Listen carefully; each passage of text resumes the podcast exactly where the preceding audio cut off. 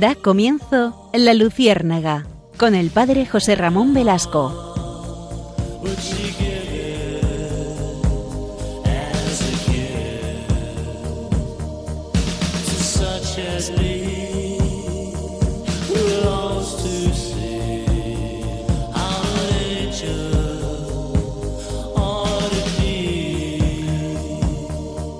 Corría el año de 1282. En ese año, el 24 de junio, una mujer muy devota desde la niñez se casó con el rey Dionisio I de Portugal y de su matrimonio nacieron dos hijos. Uno fue el infante Alfonso, que luego se convirtió en Alfonso IV de Portugal, y la infanta Constanza, que se convirtió en, la esposa de Fernando IV de Castilla. Seguramente a ustedes estos datos les hablan poco, pero eh, esta es eh, el inicio de la biografía de Santa Isabel de Portugal. La reina dedicó gran parte de su tiempo desde el momento de su desposorio a atender a los enfermos, ancianos y mendigos, para los que ella misma confeccionaba la ropa. Durante su reinado ordenó construir hospitales, escuelas gratuitas y refugios para huérfanos ordenó la construcción de un buen número de conventos y a pesar de la poca moral católica de su marido, el rey Dionisio, eh, este sentía una gran admiración por Isabel y le permitía llevar su vida cristiana de forma libre, hasta el punto de que la reina distribuía de forma regular las monedas del tesoro real entre los más pobres. Isabel, Isabel de Portugal, siguió estrechamente el ejemplo de su ancestro, Santa Isabel de Hungría, adoptando su filosofía de vida cristiana hasta tal punto que la leyenda popular portuguesa adoptó el episodio de la transformación del pan en rosas de la princesa húngara. Saben ustedes que ese fue un famoso milagro atribuido a Santa Isabel de Hungría, que también se le atribuye a Santa Isabel de Portugal. En diversas ocasiones, Santa Isabel de Portugal se trasladó hasta el campo de batalla para acabar con las disputas entre su marido y su hijo Alfonso. Saben ustedes que eh, Portugal se debatía en esa guerra civil. Se colocaba entre ambos, entre padre e hijo, y rezaba para que la pelea finalizara. Ya en 1325, Isabel enviudó y poco después realizó un viaje de peregrinación a Santiago de Compostela.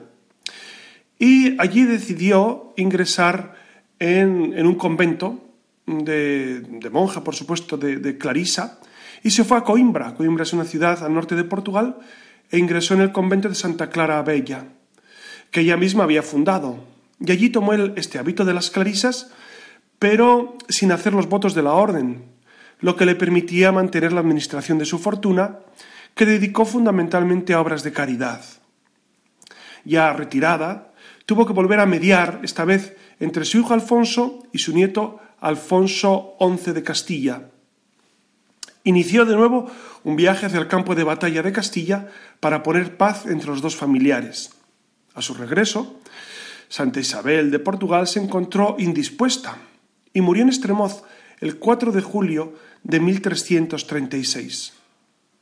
Sus, sus, restos fueron sepultados en el convento de Santa Clara Bella, donde ella había sido religiosa, pero al resultar este progresivamente anegado por las aguas del río Mondego, tuvieron que ser trasladados en el siglo XVII al nuevo convento de Santa Clara Nova, a pocos metros del antiguo. Y en 2009 se publicó la famosísima obra La Rosa de Coimbra, en el cual se novela pues todos estos datos que les he ofrecido. ¿Y por qué traigo hoy a colación a Santa Isabel de Portugal, que es una, fíjense que, mm, ella se encuadra dentro de una época en la que los reyes eran santos. No olvidemos que aquí tuvimos a Fernando III el Santo, que es de esa época, a San Luis, rey de Francia, como les contaba, Santa Isabel de Hungría, Santa Margarita de Escocia, etc. Los reyes eran santos, fíjense. E, er, era la Edad Media en la que el cristianismo eh, vibró y brilló con especial fulgor. Eh, de eso, a veces cuando se habla de la Edad Media no se cuenta esta realidad, que fue una época esplendorosa a nivel, a nivel cristiano, una época esplendorosa donde realmente fructificaron. Fíjense, es la época también del nacimiento, bueno, un siglo antes, del nacimiento de la, de la orden de los dominicos, de la orden de los franciscanos, de la creación de las universidades. ¿no? Las universidades fueron una creación, eh, pues eso, a, raíz de, estas órdenes mendicantes, dominicos y franciscanos, pues se logra crear esas universidades para distribuir eh, y, repartir ese conocimiento que se conservaba en los monasterios. Les traía a colación este, este dato sobre Isabel de Portugal, Santa Isabel de Portugal, porque ella se dedicó con gran vehemencia a el cuidado de los mayores, de los ancianos. Ella tenía como blasón y, como, enseña de su vida precisamente eh, trabajar, cuidar, dedicarse al tema de, los ancianos, de, esa gente mayor que, ustedes dense cuenta que, en aquellos tiempos, por supuesto, no existía eh, un amparo de seguridad social, no existían hospitales, no existía una organización social para cuidar a todas estas personas. Y ella, pues con muchísima generosidad, como les decía, una vez fallecido su marido, dedicó su vida entera a, a cuidar a los más mayores y a todo tipo de personas necesitadas. Y esto nos viene bien para recordar el momento en el que estamos. Eh, estamos en un momento delicado de, para los mayores. ¿no? Ustedes saben que la semana pasada el Congreso inició esas, esas postulaciones para aprobar la ley de la eutanasia y es una ley especialmente grave contra, contra la dignidad de la persona. Por eso, si les parece, vamos a, eh, vamos a comentar la carta que la conferencia episcopal ha enviado para que leyéramos en todas las parroquias. Seguramente en, su parroquia eh, este domingo han reflexionado sobre ella, pero yo quisiera incidir en, varios aspectos que me parecen muy importantes sobre este tema, porque es verdad que, que el cuidado de los mayores se nos ha revelado importantísimo, de siempre lo ha sido, pero quizá ahora en la pandemia eh, hemos visto cómo nuestros mayores en las residencias de ancianos han sufrido especialmente los efectos de esta epidemia. Y mm, el mundo, o, digamos algunos, algunos eh, gobernantes o quien sea, pues no han sabido estar a la altura de las necesidades de todas estas personas. Y eso nos ha preocupado a todos, ¿no? Es decir, ante una pandemia como la que se ha desatado, los más vulnerables, que eran los mayores, eh, pues han sufrido de manera fundamental los efectos de esta pandemia.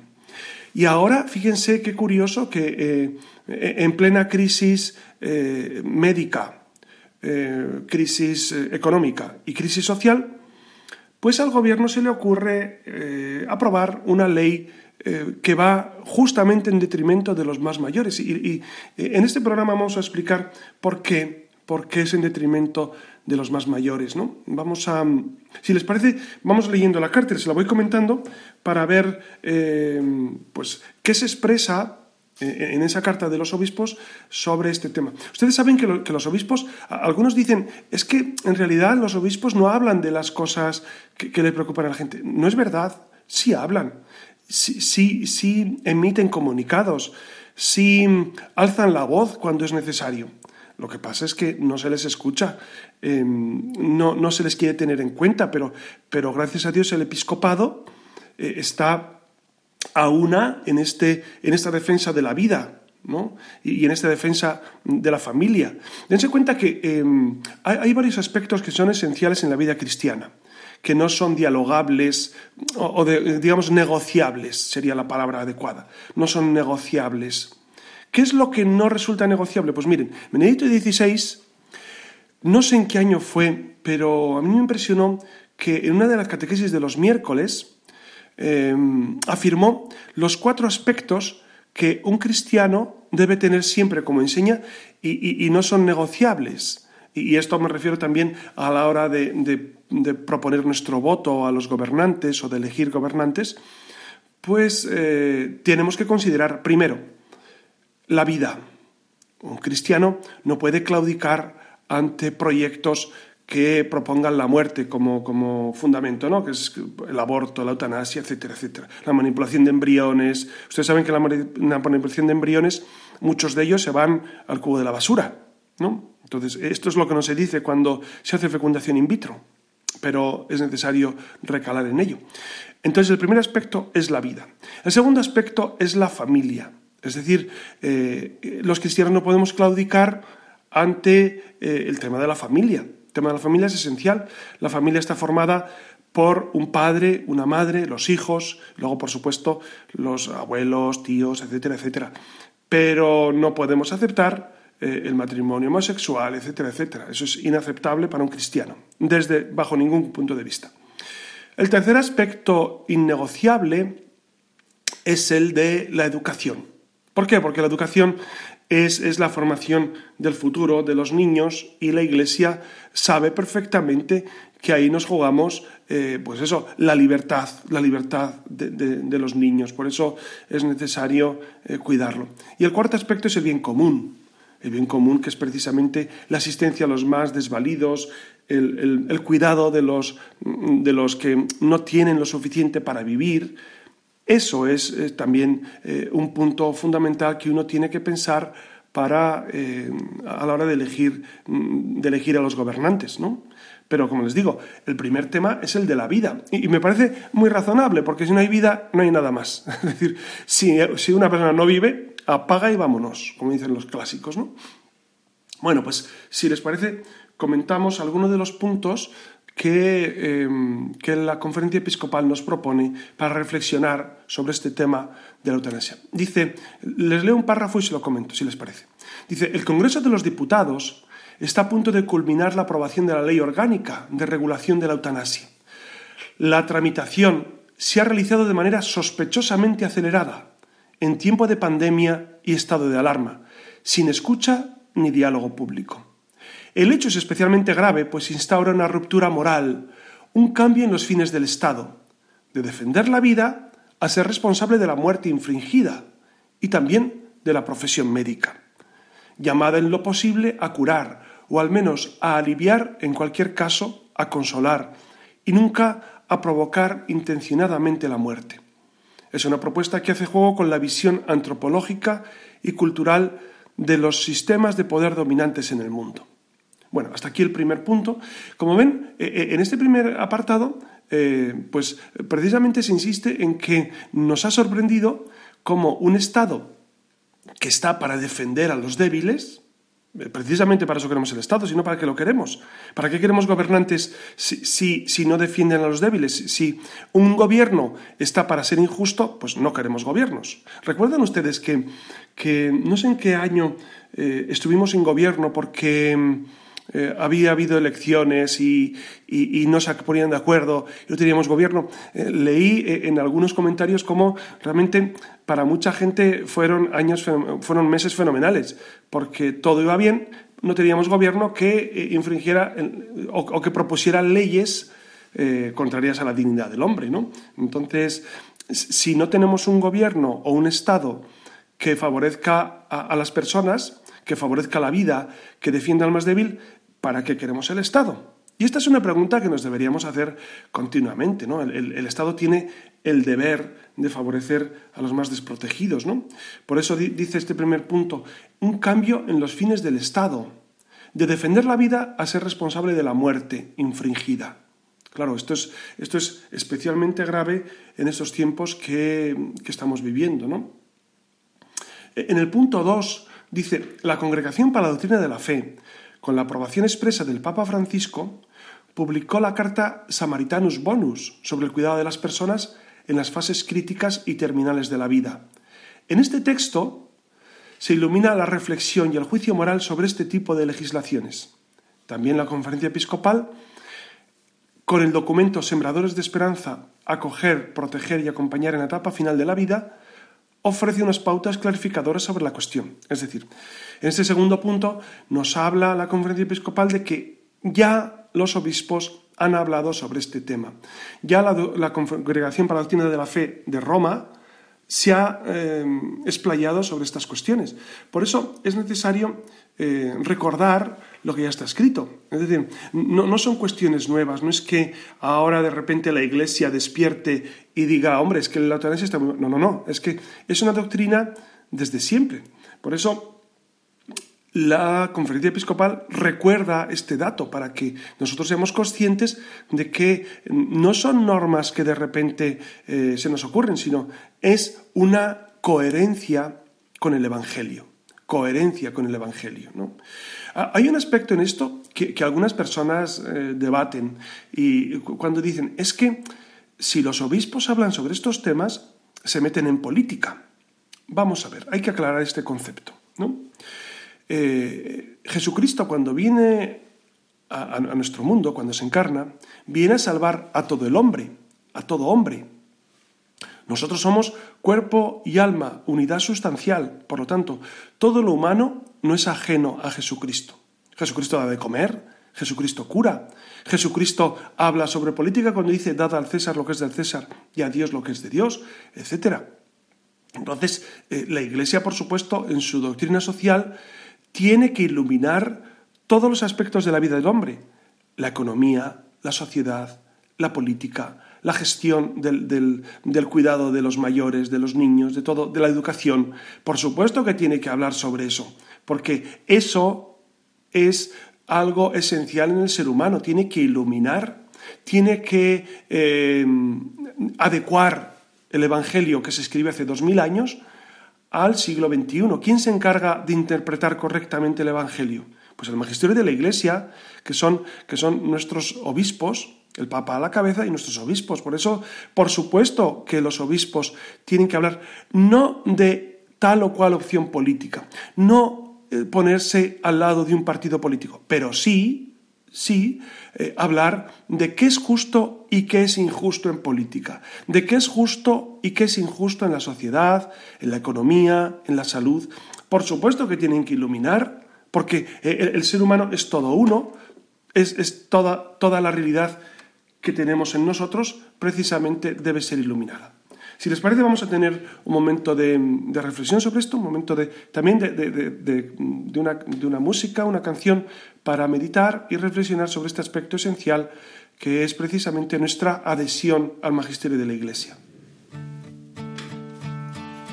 Tanto a ese que ama tanto y ese que tanto odia, que ha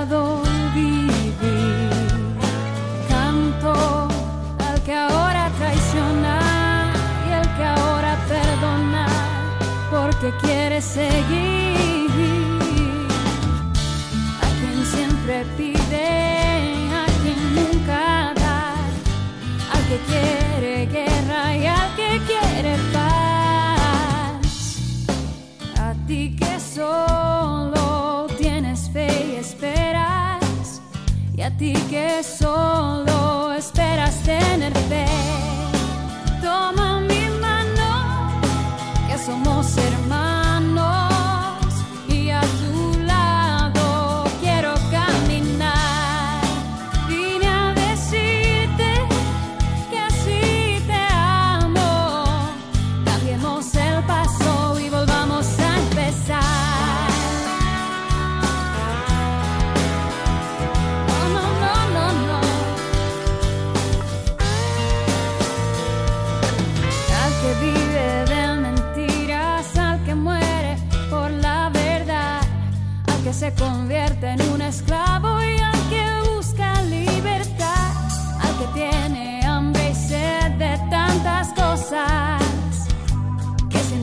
Vacío su corazón, al que piensa que la vida es hermosa y al que ha perdido toda la ilusión.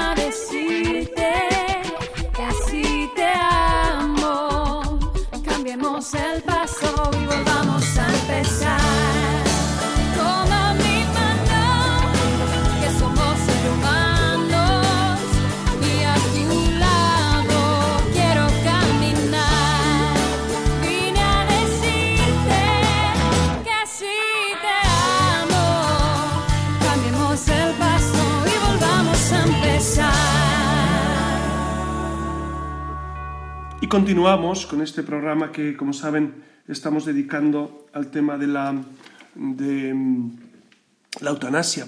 Que por otra parte, también tengo que incidir en un aspecto fundamental, y es que en el Catecismo de la Iglesia Católica, a partir del número 2276, también se habla precisamente de este tema de la eutanasia. Es decir, que, no es novedoso, no, es una cuestión que, digamos, eh, es, eh, traída a colación de esta ley que el gobierno quiere aprobar, ¿no? o ha aprobado ya, sino que la Iglesia desde siempre ha estado a favor de la vida. Repito, es el número 2276, es decir, 2276 del Catecismo de la Iglesia Católica. ¿no? Vamos a continuar con la, con- la carta de los obispos. El número 3 dice, urgimos a la promoción de los cuidados paliativos, que ayudan a vivir la enfermedad grave sin dolor, y al acompañamiento integral, por tanto también espiritual, a los enfermos y a sus familiares. Este cuidado integral alivia el dolor, consuela y ofrece la esperanza que surge de la fe y da sentido a toda la vida humana, incluso en el sufrimiento y la vulnerabilidad. Fíjense que eh, Qué fascinante esta propuesta que, que- que la doctrina social de la Iglesia propone desde siempre, que es los cuidados paliativos, que es un tema que gracias a Dios en, Europa y en España también, por supuesto, pues tenemos muy avanzados. Es decir, eh, si ustedes tienen conocimiento de algún familiar que ha vivido esta realidad, ustedes saben que los cuidados paliativos es precisamente eh, es esa, esa dedicación de médicos, enfermeras, eh, personal sanitario a las personas que ya están en esa última etapa de la vida, a veces con muchísimo dolor, como ustedes saben, con muchísima dificultad. Y sin embargo, esos cuidados paliativos lo que hacen es mitigar en gran medida el dolor. ¿no? Y es necesario, dice, dice este tercer punto, ese acompañamiento integral, también espiritual, porque es curioso que la vida en el espíritu parece que, que no cuenta. Y me ha ocurrido a mí, y supongo que otros sacerdotes también, de personas que habitualmente viven la fe, que, que a la hora de- de llegar al último momento de su vida, pues no se les ocurre pensar que tienen que ponerse a bien con Dios, tienen que confesar sus pecados, que es necesario pues, eh, recibir la Eucaristía como viático. Viático es una palabra que significa eh, el alimento para el camino. ¿Para el camino? ¿Qué camino? Pues el de la muerte. Y, y la unción de enfermos, claro. La unción de enfermos es un sacramento para los que se van a morir. Esto, vamos a ver, desde el Concilio Vaticano II se cambió el nombre, ¿no? Porque extrema unción parece eh, que es ya cuando em, efectivamente ya estás más del otro lado que de este. No, no, no, es unción de enfermos. Es decir, a los que están enfermos se les puede dar la unción. A la gente mayor pueden recibir la unción cada X tiempo. Pero que sepan ustedes que es para prepararse la muerte. Porque si no, eh, eh, ocultamos la muerte con, con muchísima facilidad y no nos damos cuenta que precisamente es el Señor el que nos acompaña en vida y es el Señor el que nos acompaña en la muerte. Y ustedes saben que la muerte es, un, es una agonía. Agonía significa lucha. Agonagonos en, griego significa el que lucha.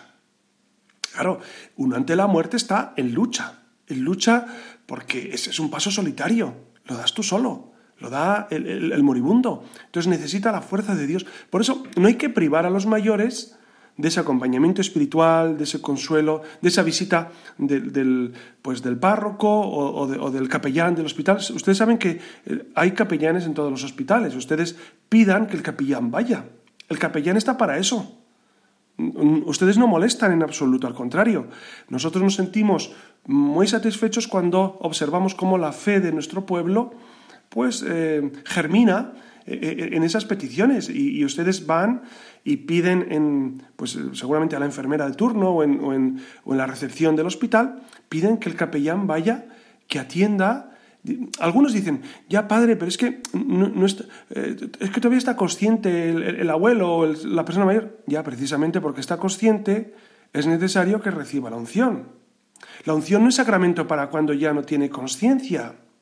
Miren, en esto se nota la falta de fe de muchos católicos. Se nota. Porque esperan que el paciente, en este caso el moribundo, esté ya sin sentido para recibir la unción eso es una falta de fe tremenda, me perdonan, porque precisamente la unción está para recibirla cuando uno es consciente y cuando el sacerdote puede acompañar, puede aconsejar, puede animar eh, en esa agonía, en esa lucha. Por lo tanto, es necesario acostumbrarnos a que, a, que la muerte es algo natural en nuestra vida. Miren, de entrada, eh, nadie nos queremos morir, ni Jesucristo. Ustedes se acuerdan que en Getsemaní decía, eh, aparte de mí este cáliz, por supuesto que, la muerte eh, es tremenda, es tremenda porque es un paso solitario y es cruel, pero, pero si está acompañada por Dios es bastante diferente. Por eso es necesario acompañarnos del Señor y permitir que los mayores les acompañe al Señor. A veces los hijos en esto tienen mucha culpa los hijos de estas personas, porque los hijos o otros familiares, que dicen, no, no, padre, mejor no suba a, la habitación, mejor no vaya a verle porque todavía está consciente. Y yo le preguntaría a ese muchacho o a ese, o ese señor o a quien sea, ¿usted se da cuenta que, que, es una falta de fe y que su padre o su madre tienen bastante más fe que usted? ¿Y que su padre o su madre seguro que querrían la visita de un sacerdote? Claro, eh, esto me ha pasado también, ¿eh? que personas mayores quieren que les visite un sacerdote, pero sus hijos no lo permiten. No lo permiten porque ellos seguramente no tienen la fe de sus padres. ¿no? Así de sencillo y así de claro. El cuarto punto de esta carta de los, de los obispos es la pandemia ha puesto de manifiesto la fragilidad de la vida y ha suscitado solicitud por los cuidados, al mismo tiempo que indignación por el descarte en la atención a personas mayores ha crecido la conciencia de que acabar con la vida no puede ser la solución para abordar el problema humano. Hemos agradecido el trabajo de los sanitarios y el valor de nuestra sanidad pública, reclamando incluso su mejora y mayor atención presupuestaria. La muerte provocada, el suicidio asistido, no pueden ser un atajo que nos permita ahorrar recursos humanos y económicos en los cuidados paliativos ni en el acompañamiento integral. Por el contrario, frente a la muerte como solución, es preciso invertir en los cuidados y cercanía que todos necesitamos en la etapa final de esta vida. Esta es la verdadera compasión. Fíjense cómo los, obispos denuncian que en ocasiones la eutanasia se ha promovido, se ha propuesto para eh, evitar mayores gastos económicos, evitar mayores problemas a la sanidad pública. Claro, pero, pero esto no es compadecernos del débil, al contrario, es quitarnos un problema, es descartar al que no nos sirve. Incluso algunas personas mayores dicen, bueno, es que ya mi vida ya no sirve para nada, ya tengo X años, tengo una salud absolutamente destruida y, ya apenas puedo ni hablar, ¿ya mi vida qué sentido tiene? Bueno, pues yo, les diría a esas personas, pregúntense qué sentido tiene la vida de Cristo crucificado. Claro, porque Cristo crucificado no podía caminar, no podía bendecir con sus manos, no podía curar, no podía dar grandes discursos y sin embargo, en esa menesterosidad y en, ese, y en esa orfandad respecto a la salud y respecto a las posibilidades, Él, Cristo, es cuando más eficaz hace su vida. La vida de, los, de, la gente que está muy mal es muy eficaz porque pueden ofrecer con amor esos, esos dolores, esos sufrimientos y no solo santificarse ellos, sino santificar el mundo. Claro, dése cuenta que, eh, Dios permite la ancianidad y el dolor porque de eso sacan mayores bienes. ¿Cuál es el bien? El bien es que nos purifica y, nos ahorramos purgatorio y nos ahorramos purificación post-mortem y llevamos nuestra alma mucho más eh, preparada para el encuentro con Dios. Por eso Dios lo permite. Por eso Dios permite esa última etapa de la vida. Por eso es necesario recalar en esto y y tener la verdadera compasión con los mayores, que es eh, cuidarles, atenderles. Fíjense qué diferente es cuando una persona es atendida eh, cómo cambia su visión. Eh, hemos leído en varias ocasiones que en Holanda y en Bélgica, que son dos países donde, donde la eutanasia está aprobada desde hace bastantes años, ha, habido muchos, bueno, hay muchos ancianos que no quieren ir a, ir a residencias en esos países, prefieren irse a Alemania o a Francia, porque ahí no hay, eutanasia. Pero aparte, ha habido ancianos que en su debilidad han pedido, han pedido que el suicidio asistido, es decir, que les maten, pero luego cuando han sido cuidados, eh, han vuelto a querer vivir, pero como habían firmado su propia muerte, pues el juez ha dicho que había que aniquilarlos. Esto, es tremendo, esto es, brutal. Claro, ahí ha intervenido la familia. Las familias dicen, hombre, si el, abuelo o el, padre o, o, esta persona dijo que quería morir, pues que muera. O sea, se, erigen a veces los familiares en jueces y parte, ¿no? Y, no puede ser. No puede ser porque al final, al final, ¿qué hacemos? Al final lo más cómodo es quitarnos a, los mayores de encima, ¿verdad? Y, y, desalojarlos de nuestra vida y decir, evitar, igual que evitamos la reflexión sobre la muerte y ponemos los sanatorios alejados de las ciudades y, revestidos de, pues de una imagen idílica, y, evitamos hablar de la muerte, también evitamos a, los mayores, sin darnos cuenta que usted y yo seremos mayores algún día, si Dios quiere, claro, si no, si no nos vamos con él antes. Pero, ¿cómo nos gustaría ser cuidados cuando seamos mayores? Esa es una pregunta que yo haría a todos mis oyentes. ¿Cómo le gustaría a usted ser cuidado cuando sea mayor? ¿Le gustaría ser desechado, ser abandonado en una residencia que, que muchas veces no son abandonados, son queridos y cuidados con intensidad, pero en ocasiones los familiares ya no quieren nada. ¿Saben ustedes que después de la pandemia muchos mayores han desheredado a sus hijos? Han desheredado ¿por qué? Porque no les han atendido, porque se han sentido abandonados, se han sentido eh, vilipendiados y dejados, ¿no? Por eso es necesario recordar esto, ¿no? Eh, el quinto punto de, esta, de esta carta de los obispos dice así.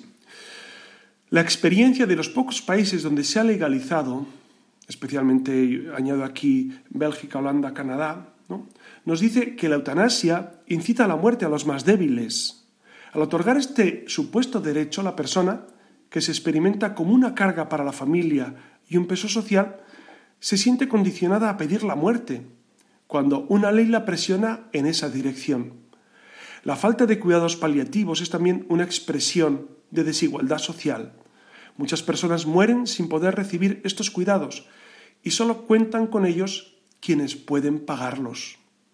Es verdad lo que dice este punto al inicio, este quinto punto, que en realidad la eutanasia incita e invita a la muerte a los más débiles, porque una persona débil, una persona desprovista, una persona que está generando pues un cierto malestar en su familia, porque claro, hay que atenderle, hay que cuidarle, es un gasto también económico, pues algunos, algunos mayores, algunos que están en dificultad, dicen, mejor desaparezco y ahorro problemas a mi familia, ahorro también dificultades económicas, en vez de pensar cómo voy a ayudar, esta ley de la eutanasia lo que invita es a que muchos mayores se debiliten aún más. Ustedes se dan cuenta que, por ejemplo, ante el suicidio, en general los medios de comunicación lo ocultan, siendo que hay miles de suicidios eh, en España, eso se oculta. ¿Por qué se oculta? Bueno, pues es una estrategia que es, debatible, pero la estrategia es para no invitar a otros al suicidio. Porque es verdad que se puede, se puede crear pues, una idea de que, de que, suicidándote solucionas tu problema. Y entonces se evita hablar de suicidios en los medios de comunicación. Para no invitar a, los más débiles. Pues con la eutanasia ocurriría muy semejante. Si usted aprueba la eutanasia, si usted, pues muchos mayores se verán casi casi invitados o requeridos a que practiquen la eutanasia y en el fondo, entre comillas, sean generosos con sus hijos o con sus familiares y se vayan y desaparezcan. ¿Para qué? Para ayudar a sus hijos a, que tengan una vida en paz. Esto es, esto es un poco canallesco, pero, pero hay que decirlo así, ¿no? Porque en el fondo la eutanasia está eh, eh, casi casi poniendo en el disparadero a esas personas débiles, a esas personas que debemos cuidar de manera especial. Si les parece, tenemos un momento de reflexión, un momento de, pedir también por nuestros mayores, para que el Señor les dé la fuerza y escuchamos un tema musical.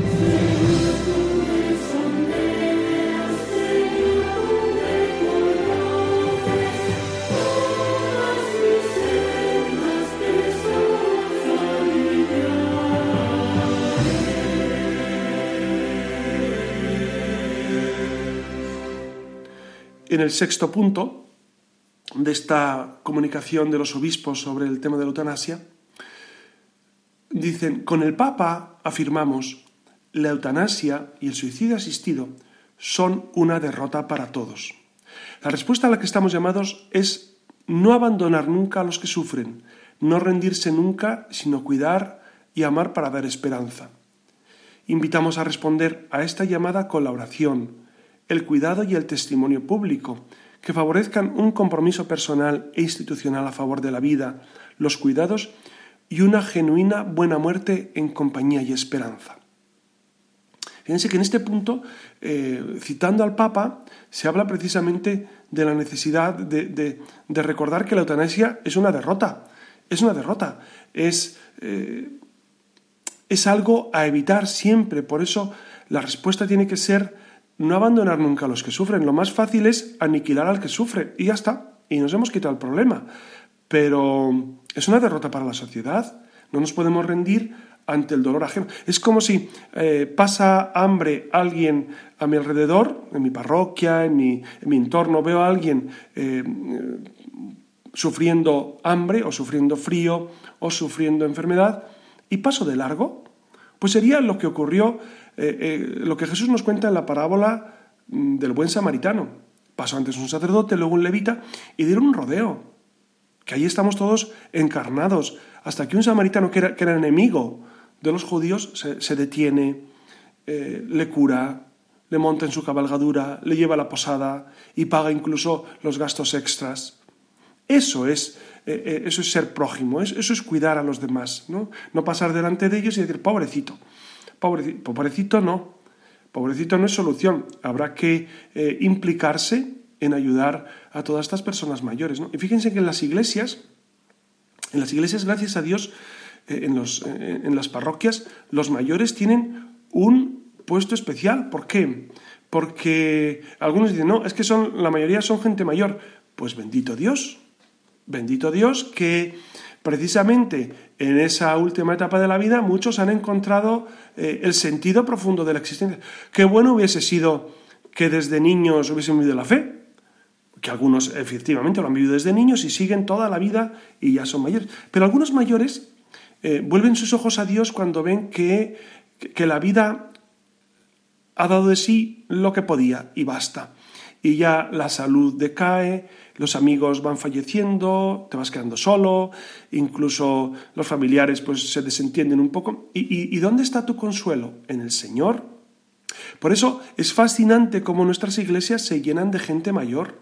A mí eso me, enorgullece. Yo os voy a contar una experiencia. Yo era, cuando era niño, bueno, no tan niño, era, era, era monaguillo, tendría nueve años o así, era monaguillo en mi parroquia. Y un día el párroco, párroco que, nos llamamos fenomenal, los monaguillos con él, estaba a punto de empezar la misa y me dice, José Ramón, sale un momento y, mira a ver cuánta gente tenemos hoy en misa. Y salgo, asomo la cabeza y me voy a meter y le digo al párroco, don Francisco se llamaba, digo, mire, son pocos y, todos viejos. Y me dice el párroco con, mucha, con mucho sentido común, dice, José Ramón, no te olvides que eh, siempre la iglesia estará llena de los mayores. Y me dice, él, era ya un sacerdote muy mayor, me dice, cuando yo era niño, él sería niño a principios de siglo, supongo, a la iglesia iban también los mayores. Es decir, claro, entonces no, hay que extrañarse de que la gente mayor llene nuestras iglesias, al contrario, deberíamos dar gracias al Señor porque precisamente los mayores tienen esa actitud de buscar a Dios por encima de todo. A mí me parece fascinante cuando, cuando veo que la gente mayor eh, se dedica a las cosas del Señor, se dedica a las cosas del Señor, porque eh, después de vivir una vida intensa, de haber hecho creado su familia, su trabajo, etc., acaban finalmente viviendo unidos a la fe y preparándose para el encuentro definitivo con el Señor. Claro, a los mayores hay que hablarles también mucho de la eternidad, de cómo es el cielo, de el lugar al que Dios nos tiene destinados. Es necesario llenar nuestro corazón de esperanza, hablando de eternidad.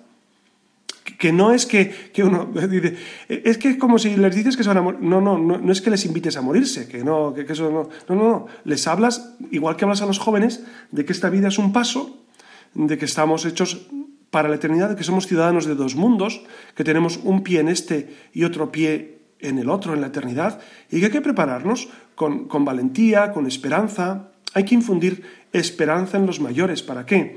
Para que vivamos eh, en el Señor esta vida y nos preparemos para la eternidad. Los mayores, porque estamos ahora con el tema de eutanasia, pero para todo el mundo. Saben que la eutanasia tampoco es para solamente la quieren aplicar a gente mayor, también a gente joven que, que de repente quiere morir, lo cual es, es tremendo, ¿no? En el séptimo punto, dice la Carta de los Obispos, pedimos a cuantos tienen responsabilidad en la toma de estas graves decisiones que actúen en conciencia según verdad y justicia. Es un, es un, reclamo para los políticos, para que sean conscientes de la deriva a la que nos lleva esta ley de la eutanasia. Que esto también ocurrió, fíjense, cuando se aprobó la ley del aborto en los años 80, con aquellos famosos eh, supuestos de, salud de la madre, de, malformación del feto, de violación, que, al principio se despenalizó y luego ya la ley ha ido, que fue una brutalidad donde se consagra el derecho a abortar. Eh, en esas circunstancias también los obispos clamaron para que los gobernantes eh, tuvieran sentido común y, los gobernantes no lo han tenido. Los gobernantes han continuado con la ley tanto de un sentido como de otro. Aquí no hay derechas ni izquierdas porque eh, el, aborto lo han consentido todos y lo aprueban todos.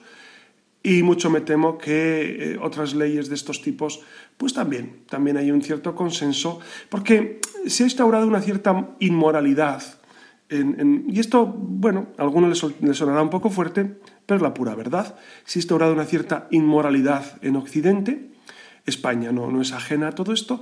Y, un, proceso que, sorprende, sorprende cómo es posible que el demonio haya logrado tanto en tan poco tiempo.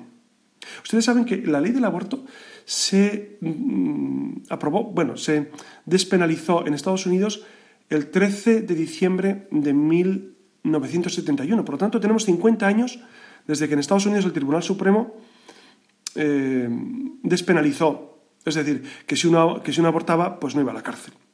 Después se fue extendiendo por Europa, aquí la aprobamos en el año 82, quiero recordar, y de aquellos polvos vienen estos lodos, claro, de, esa, eh, infravaloración de la vida, de ese ninguneo del no nacido, pues si matas al que no ha nacido todavía, ¿qué te impide matar también al que está a punto de morir y, le provocas la muerte?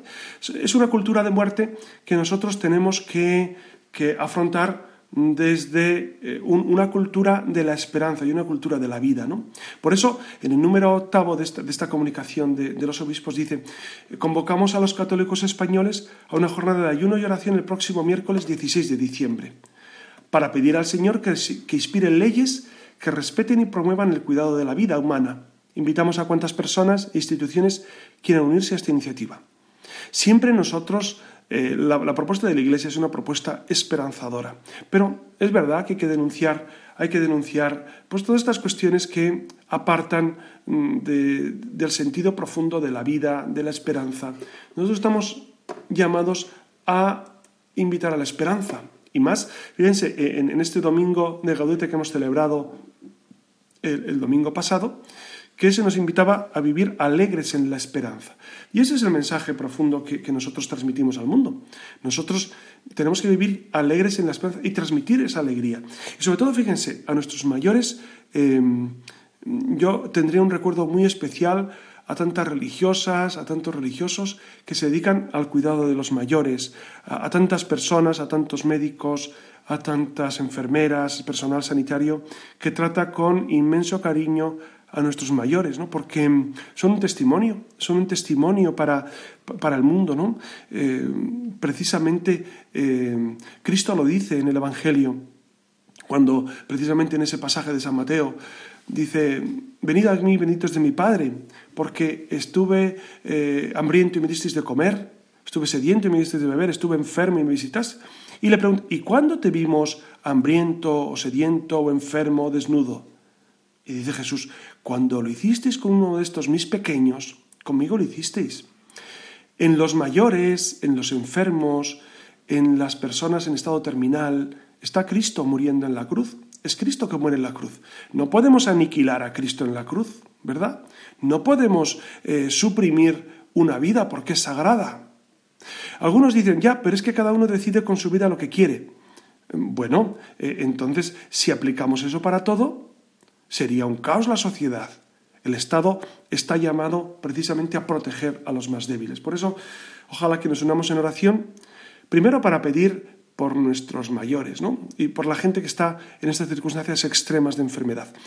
Pero también para pedir por nuestros gobernantes. San Pablo afirmaba que es necesario pedir por los que nos gobiernan, sean del signo que sean, para que el Señor les dé luz, para que no se permitan leyes contrarias a la justicia, contrarias a una sana antropología, contrarias al sentido común, porque eso lo que está provocando es pues un caos social ¿no? y un deterioro de eh, la estructura social, de la familia, de las relaciones humanas.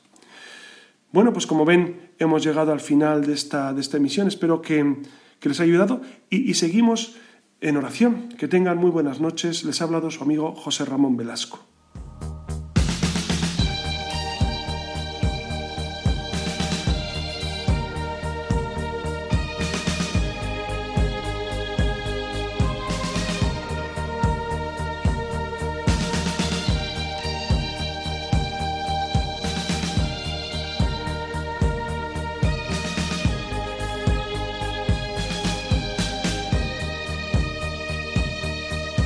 Han escuchado en Radio María La Luciérnaga con el padre José Ramón Velasco.